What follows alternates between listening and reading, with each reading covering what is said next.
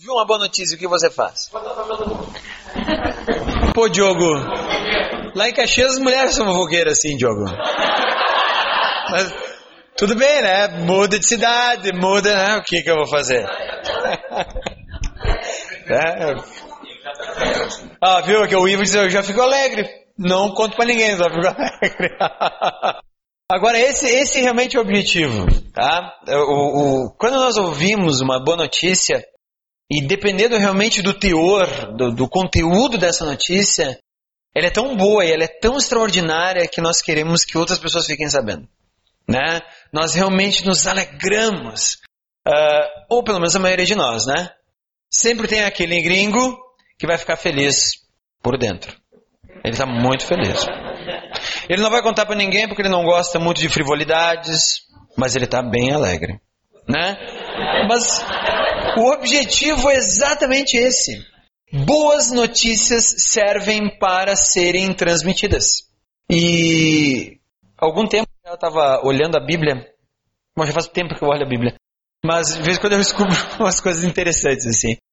E o mais interessante é que nós somos os portadores das melhores notícias que podem haver no mundo. Faz todo sentido agora Jesus, antes de ir embora, dizendo para os discípulos: Ide, vão por todas as nações e anunciem, falem, proclamem. Lá em Atos 1,8: Vocês serão minhas testemunhas em Jerusalém, Judéia, Samaria, até os confins da terra. Puxa, começa a fazer todo o sentido do porquê um maluco igual o apóstolo Paulo saiu, largou tudo o que estava fazendo e percorreu grande parte do mundo que na época se conhecia por mundo, anunciando e falando evangelho. É isso. Sabe qual é o problema? O problema é que a nossa Bíblia não está na linguagem original.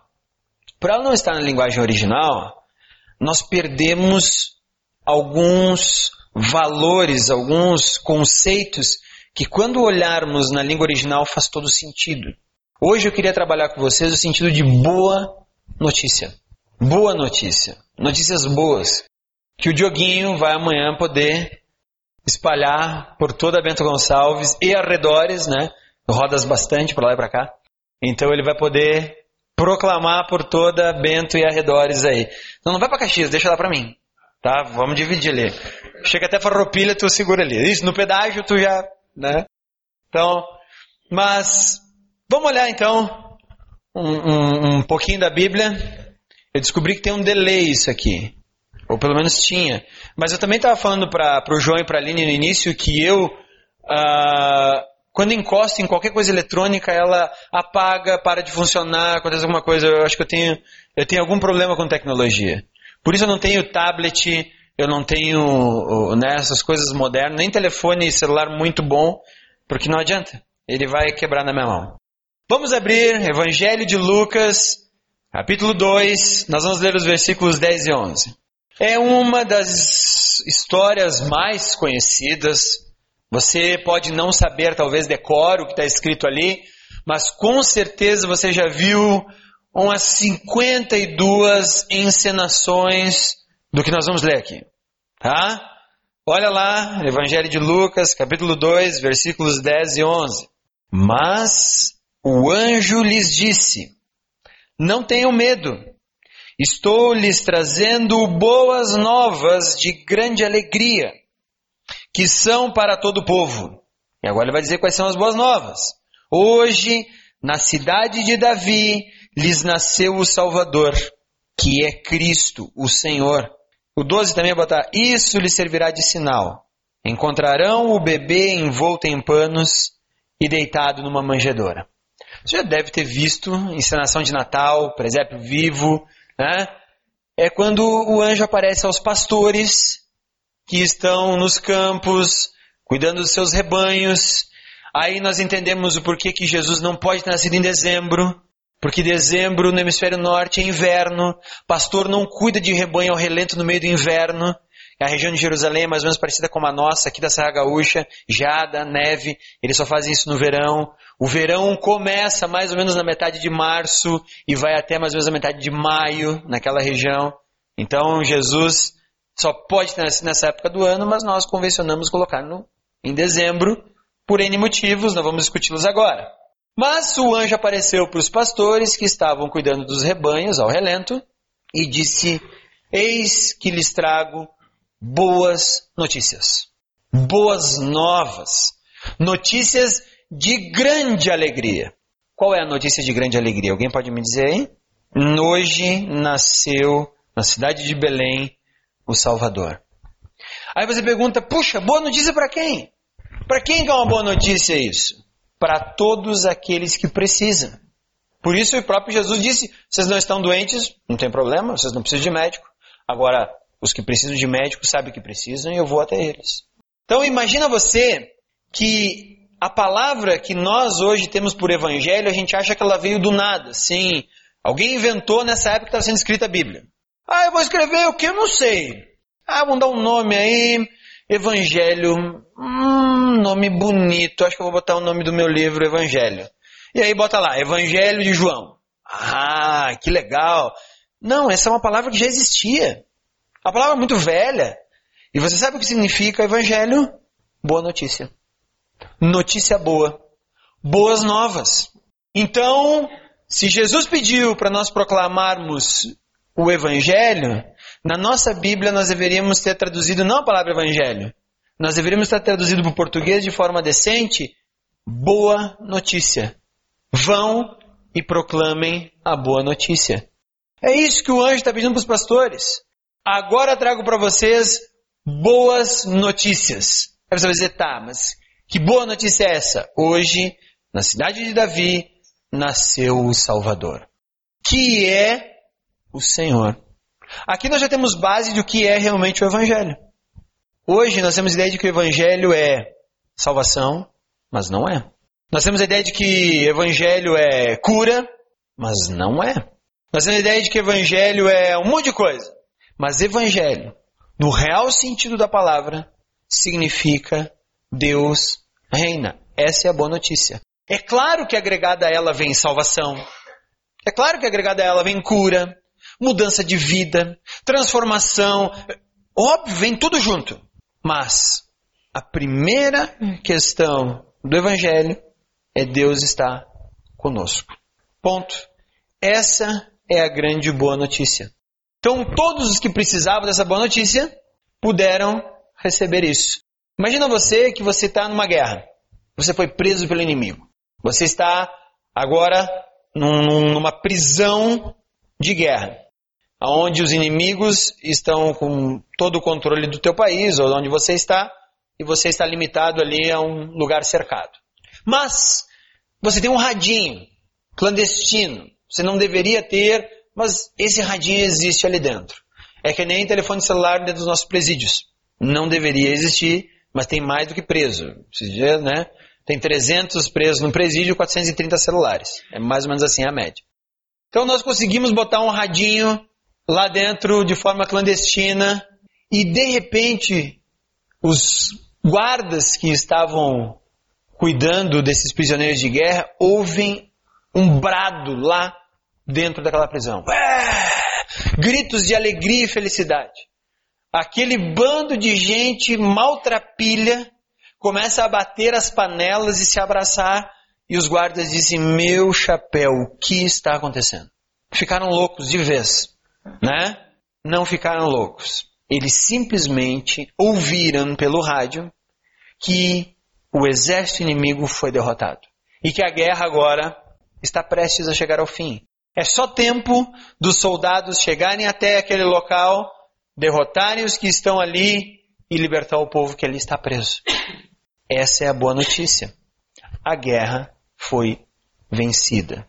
Vai trazer um monte de coisa junto, um monte de presente, um monte de dádiva. Mas a boa notícia é: um Senhor venceu a guerra. Isso é evangelho. Então, quando nós pregamos o evangelho, nós pura e cruamente devemos apenas dizer: Jesus reina. Vamos passar aqui. 3, 2, 1. Viu? Tá certo. O que significa então evangelho? Evangelho não é nenhuma das dádivas que nós ganhamos. Ele não é as dádivas que nós ganhamos. Evangelho não é salvação, não é perdão, não é milagre, não é um monte de coisa. Evangelho ou a boa notícia é única e exclusivamente o grande presente de Deus agora reinar. Ele venceu o inimigo. É claro, vai vir tudo junto, gente. Com o Evangelho vem salvação, perdão, milagre, vem tudo. Mas Evangelho é apenas a presença de Deus em nós. O bem supremo do Evangelho é o próprio Deus. E essa eu acho que é uma mensagem que nós precisamos retomar. Como cristãos, eu acho que nós precisamos retomar a essência do que realmente é Evangelho. Porque hoje eu escuto muito de um monte de coisas, mas eu não escuto de que Deus é o bem supremo no Evangelho. Eu hoje me arrisco a dizer que muitas pessoas podem achar que no céu elas vão ter salvação, perdão, milagres, mas elas podem não associar nada disso com Jesus.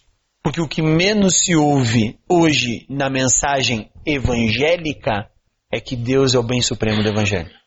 A gente gosta de ouvir o que nós vamos receber. Mas por que é que nós vamos receber isso? Só porque Jesus está presente. Porque se ele não estivesse presente, nós não receberíamos nada disso. Então a primeira coisa do Evangelho é que Deus reina.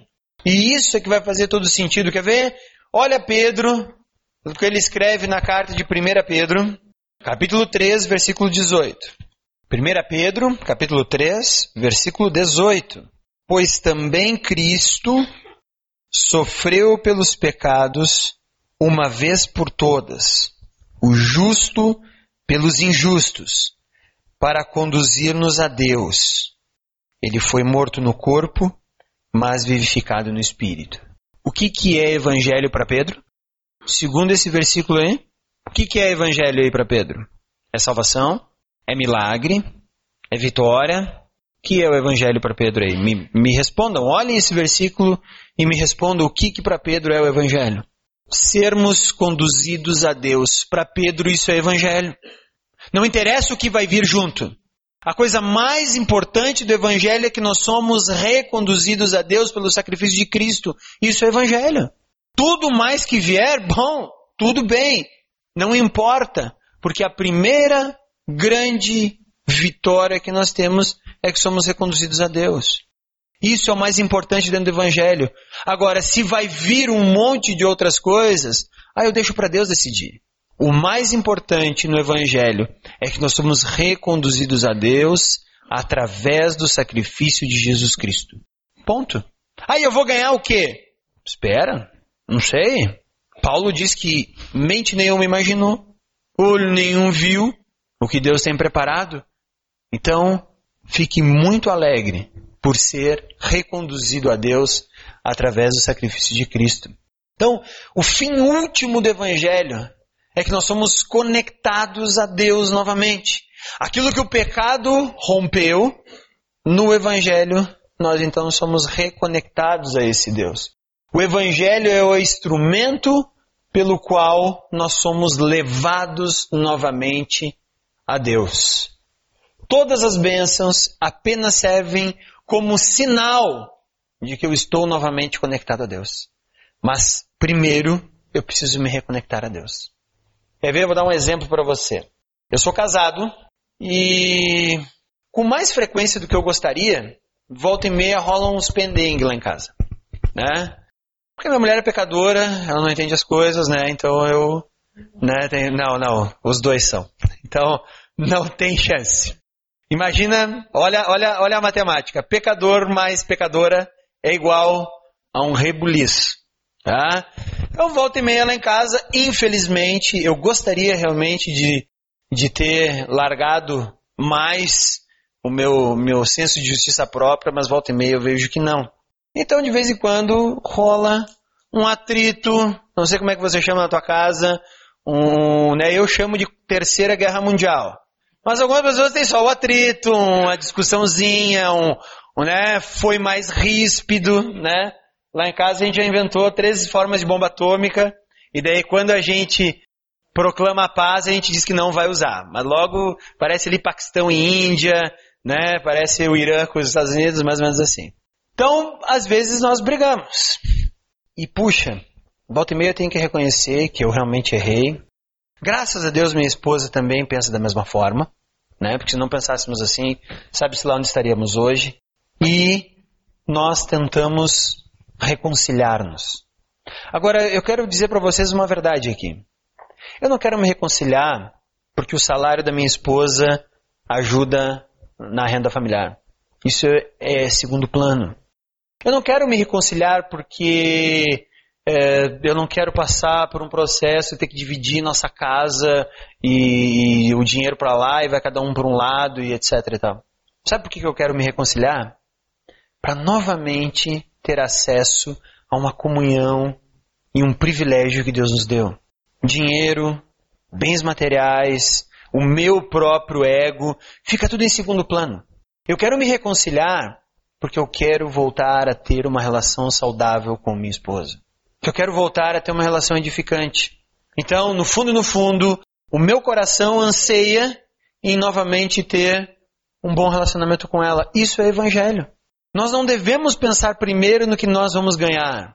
Nós temos que primeiro pensar em reconectar-se a Deus. E o grande privilégio de fazermos isso através do próprio Jesus Cristo. Isso é evangelho. Agora sim, eu quero voltar e desfrutar de um relacionamento legal com o meu Criador, saudável, edificante, digno, que seja valor, que tenha valor infinito para mim. Ah, o que, que ele vai te dar? Não sei. Não sei. O que mais importa é eu me reconectar com ele. Tudo mais vai depender do que ele quer ou não. Assim é o verdadeiro evangelho. Vamos lá. Vai dar certo, gente. Fé. Não, vou ter que recolher o Júlio mesmo. Ah, continua, Júlio? Tá bom. Oh, oh, aí. Vamos olhar, além de Pedro, o que realmente era evangelho para três grandes pessoas. A primeira delas, Salmo 27. Bom, já vimos Pedro. A segunda grande pessoa, então, é o próprio Davi, que escreveu esse salmo, que é fantástico. É um, um salmo muito valioso. Mas olha o que ele fala no versículo 4 e no versículo 6, uh, 8 desse salmo.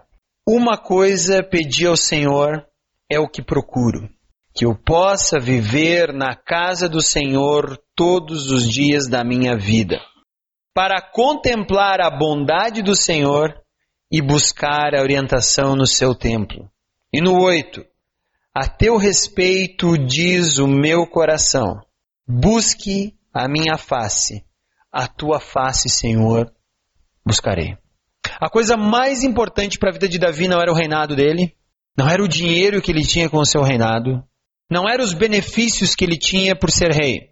A única coisa que o coração de Davi desejava era estar na casa do Senhor todos os dias. Isso ele está falando no Antigo Testamento, onde a presença de Deus era uh, evidenciada pelo templo. E Deus estava no templo. Graças a Deus, hoje Deus não habita mais no templo. Ele habita em nosso coração e nós somos o templo. Mas o único desejo do coração de Davi é uma coisa pedi ao Senhor e é o que procuro, que eu possa viver na casa do Senhor todos os dias de minha vida. Para quê? Para contemplar a bondade do Senhor e buscar sua orientação no seu templo. O mais importante para Davi era estar com Deus. Pedro diz que Jesus morreu para nos reconectarmos a Deus para sermos levados a Deus. Agora, Davi diz que tudo o que ele queria era estar reconectado ou estar na presença de Deus. Vamos olhar o que Paulo fala agora em 2 Coríntios 4, 4 a 6. 2 Coríntios, capítulo 4, versículo 4 a 6. O Deus dessa era cegou o entendimento dos descrentes para que não vejam a luz do Evangelho da glória de Cristo, que é a imagem de Deus. Mas não pregamos a nós mesmos, mas a Jesus Cristo, o Senhor, e a nós como escravo de vocês por causa de Jesus. Pois Deus que disse: das trevas resplandeça a luz, ele mesmo brilhou em nossos corações, para a iluminação do conhecimento da glória de Deus na face de Cristo. De novo, cadê as, as glórias que Paulo diz que o Evangelho traz? Nenhuma. Ele diz que a própria glória do Evangelho é Cristo resplandecendo em nossos corações. Essa é a glória do Evangelho. Ele mesmo brilhou em nossos corações. O Deus desta era cegou o entendimento para que não vejam a luz do Evangelho da glória de Cristo. Tem um livro muito legal. Você já, já ouviu falar das Crônicas de Nárnia? Viraram filme agora, faz pouco tempo. Uh, eu li quando era mais ou menos jovem, assim, o, as Crônicas de Nárnia, do C.S. Lewis. Quando eu me tornei cristão, fiquei muito feliz de saber que ele, até então não sabia, ele era cristão. Então eu fiquei muito feliz. E tem um outro livro dele muito fantástico. É, você vai rir do nome, diz assim: Cartas de um Diabo para o seu Aprendiz. Mas é um livro muito legal. A, a dinâmica do livro é o seguinte: existe um, um diabão e um diabinho, né? E aí então o diabão vai ensinar o diabinho a enganar as pessoas. E aí tem uma hora que é só por carta. Então é, é o diabinho perguntando, o diabão respondendo. O diabinho perguntando, o diabão respondendo. E numa dessas cartas, eu não lembro que capítulo do livro, faz tempo que eu li, o diabinho manda uma carta apavorado pro diabão. Ele diz assim, meu chapéu. Ele não falou meu chapéu, foi eu que falei. Uh, não lembro o termo que ele usou. Mas ele bota assim, eu não sei o que eu vou fazer, porque a pessoa que eu estava influenciando se tornou cristã. E agora? O que é que eu faço? Aí o velhão respondeu para ele: fica tranquilo, não tem problema. Não deixa ele olhar para Jesus.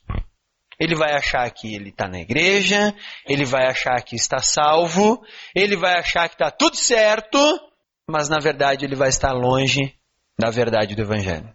Ah, é fantástico isso. A única coisa que nós devemos fazer é nos achegar a Jesus.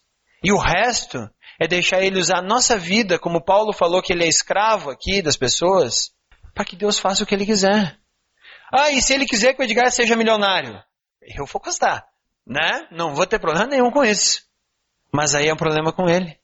Pois se ele não quiser que o Edgar fique milionário, é com ele. Ah, e se ele quiser que o Edgar aconteça isso com ele? Ah, tá bom. É Deus que vai dizer. Então o Evangelho é simplesmente nos reconectarmos a Deus e permitirmos que agora Deus comande todas as coisas. Aonde Ele vai levar a nossa vida? Não sei. Não sei. Eu só sei até onde Ele me trouxe hoje. Por isso eu acho tão bonito quando lá no Antigo Testamento eles, eles erguem uma, uma, um monte de pedras e dizem assim: Até aqui nos ajudou o Senhor. Ponto. Para onde Ele vai nos levar? Eu não sei. Mas até hoje ele tem sido o grande fiel da minha vida. E tudo que acontecer, fique eu rico, fique eu pobre, e me encontre vocês, sei lá, num iate, sei lá, nas ilhas gregas, ou catando lixo nas ruas de Bento Gonçalves, o mais importante da minha vida é a presença de Deus ali. E tudo mais que ele fizer é com ele. E eu vou estar mais do que satisfeito com a presença dele. Vocês estão entendendo? A coisa mais importante do Evangelho, a melhor notícia que nós temos, é Deus conosco. Essa é a boa notícia. Em momento algum aqui nós vemos que ele diz que nós vamos ter muita coisa, mas ele promete a presença dele conosco. E isso basta. Agora, querem ver alguém mais radical ainda? Esse mesmo apóstolo Paulo, na carta aos Filipenses, capítulo 3. E dá uma olhadinha agora. Só para você ter uma ideia, quando Paulo está escrevendo a epístola de Filipenses, ele está preso, tá? Ele está preso por causa do evangelho. Ele está na prisão. E olha o que ele escreve nos, cap... nos versículos 7 e 8 do capítulo 3. 7, 8 e 9. Mas o que para mim era lucro, passei a considerar como perda por causa de Cristo. Mais do que isso, considero tudo como perda comparado com a suprema grandeza do conhecimento de Cristo Jesus, meu Senhor, por quem perdi todas as coisas. Eu as considero como esterco para poder ganhar Cristo e ser encontrado nele, não tendo minha própria justiça que procede da lei, mas a que vem mediante da fé em Cristo, a justiça que procede de Deus e se baseia na fé. Hoje eu acho que quando se prega o evangelho, se prega muito lucro. Eu acho que hoje nós, como igreja, nós, não é os outros ali da esquina, nós, como cristãos, temos visto, temos visto muito lucro no evangelho. Paulo não via dessa forma. O único lucro que Paulo viu no evangelho foi que ele perdeu, o que, que ele perdeu ali? Todas as coisas. Mas ainda assim eles consideravam ela, elas com uma palavra meio forte. Eles assim consideram tudo como esterco. Para quê? Para que eu possa conhecer a Cristo Jesus. Aqui você tem a chave da teologia paulina. Depois ele vai dizer que ele aprendeu a viver no bem e aprendeu a viver nas limitações. Aprendeu o que é ser abastado, aprendeu o que é ser pobre. Mas para ele o que mais importava era que Cristo estava com ele. Por isso Paulo se alegrava. E agora vem a pergunta: o que te alegra em ser cristão? No que tu te alegra por ser cristão? Ah, porque eu não vou para o inferno. Não é a coisa mais importante, sabia? Não, porque agora eu sei que eu tenho certeza da vitória. Não é o mais importante, viu? Não, porque agora eu sei que eu vou estar protegido. Eu vou, Jesus é o meu grande escudo, nada vai me afetar. Cantamos aqui, eu acho a música fantástica, mas, né, posso pisar numa tropa. Po... Sim, mas não é o mais importante, sabia? O mais importante é alegrar-se com a presença de Deus em nossas vidas. Ele não vai livrar a gente da morte dos nossos entes queridos. Nossos pais, nossos avós, nossos filhos, nossos sobrinhos, nossos primos vão morrer. Nós vamos morrer. Claro que vamos sofrer com a saudade, com a perda. Talvez nossos negócios venham a falir. Pode acontecer. Talvez vamos passar necessidade, precisar de comida em casa e talvez até do favor de outras pessoas. Mas Paulo dizia que para ele, mesmo perdendo tudo, o mais importante era ser conhecido por Cristo. A maior alegria do Evangelho é o próprio Deus.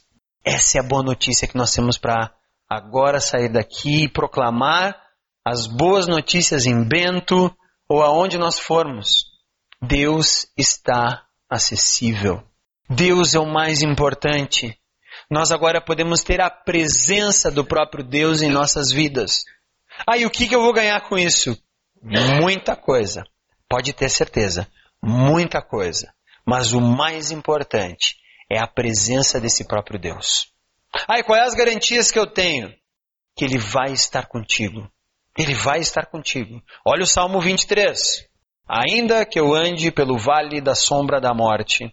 Não é? Ah, se porventura, talvez, quem sabe. Não, não, não. É mesmo quando eu andar pelo vale da sombra da morte. O salmista tem certeza que ele vai passar por momentos difíceis na vida.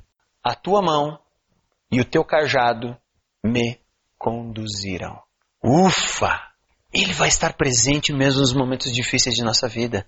E aí por isso ele começa o salmo dizendo: O Senhor é meu pastor e nada me faltará. Por quê? Porque se ele está com a gente, nada mais falta. É a coisa mais importante para nós. A boa notícia, que significa evangelho, é Deus está conosco e reina no coração de cada um que ousar permitir que ele reine ali. É nos tornarmos escravos, como Paulo falou, e deixar ele fazer o trabalho dele. E sermos contentes no muito e no pouco. Única e exclusivamente porque ele está conosco. A maior joia do Evangelho é o próprio Deus. Só. Não precisamos de mais nada. Tudo mais que ele nos der é lucro, porque ele assim quis. Então eu não preciso ser igual ao fulano, beltrano, ciclano. Eu só preciso deixar Deus agir na minha vida. E continuar sendo eu quem eu sou e me contentar com tudo que Deus me der. E sabe o que é? Também devo me contentar com tudo que Deus não me der. Entendem isso? Sabem o que é isso? Deus é suficiente. Foi o que ele falou para Paulo lá em Coríntios também. Três vezes roguei ao Senhor, a minha graça te basta, Paulo. Então tá. Se me basta, eu estou feliz. É, A melhor coisa do Evangelho é isso. Então, nós nos alegramos em nossas vidas com o que Deus dá e com o que Deus não nos dá. Não sei o que tu tens pedido a Deus. Eu, às vezes, me pego pedindo muita coisa para Deus. Muitas Ele dá, muitas Ele não dá. O que eu só preciso é continuar alegre com o que Ele dá e com o que Ele não me dá. Porque Ele está presente na minha vida. E essa é a alegria da minha vida. Essa é a coisa mais importante para mim. E se até o que Ele deu Ele ainda sentirá, talvez eu não entenda. Mas ainda assim, preciso me alegrar. Porque Ele é fantástico. Ele é tudo em nós. Uh, Simone e eu, nós temos uh, uma, nós compartilhamos uma coisa interessante. Gostamos de crianças. Então já faz muito tempo que nós nos preparamos para ter filhos. Lemos livros sobre educação de crianças, sobre um monte de coisa. E como fazer disciplina, né? Eu achei que era divertido, pensei que era só pegar uma régua. Hoje em dia tem que conversar, né? Onde é que já se viu isso? Né? Então nós lemos livros, como educar filhos e tudo mais. E quando começamos a tentar, Deus disse: vocês não vão ter filhos, pelo menos por enquanto. Descobrimos que nós temos um problema e torna quase impossível. Eu ainda creio num Deus que faz milagre, mas ele torna quase impossível nós termos filhos. Eu me alegro com o que ele dá e com o que ele não dá. E que ele seja glorificado com o que deu e o que não deu. E a gente pode aproveitar dos filhos dos outros, que é mais divertido, chora, tu devolve pro pai. É. Essa é a parte boa. Vamos orar? Deus, tu és realmente a dádiva maior do Evangelho. E obrigado, Pai, porque a tua presença é o que dá significado para a vida de cada um de nós. A tua presença nos enche do teu amor e da tua graça. E nós simplesmente nos alegramos com essa presença maravilhosa e santa na vida de cada um de nós, Pai. Obrigado, Pai. Não porque tu vais dar muitas coisas, mas obrigado por andar com pecadores como nós. Pecadores como eu, Pai, que não merecem nada, mas ainda assim somos o alvo do teu amor. E tu te derramas com graça, misericórdia e, e um amor tão grande sobre nós, a ponto de entregar teu filho, para que nós pudéssemos ter acesso a ti, Pai. Puxa, a coisa mais importante no Evangelho é a tua presença em nós. Obrigado por isso, Pai. E aquilo que tu vais dar, ou não, que nós possamos nos alegrar, porque o mais importante é a tua presença. Ao mesmo tempo, Pai, nós temos aí muitas pessoas ali fora que não sabem as boas notícias, que não conhecem esse evangelho da graça e da misericórdia, não conhecem que Deus está presente, perto, muito perto de cada um de nós. Tem muitas pessoas lá fora que veem Deus como algo distante, um julgador, um juiz que está esperando que nós façamos coisas boas. Mas o Evangelho não é isso. O Evangelho é de graça. O Evangelho é da misericórdia. Que cada pessoa possa realmente entender, Pai, o sacrifício de Cristo na cruz. E através desse sacrifício de Cristo possa ter um relacionamento contigo, possa ter acesso a Ti, possa ter a Tua presença, e a partir daí ser uma luz aonde estiver, Pai, proclamando essa verdade, incentivando outros a andarem com esse Deus tão maravilhoso. Pai, nós somos os portadores das boas notícias ao mundo. Então, que nós sejamos aqueles que mostram e revelam a boa notícia ao mundo, Pai. É isso que nós agradecemos. Em nome de Jesus, Pai. Amém.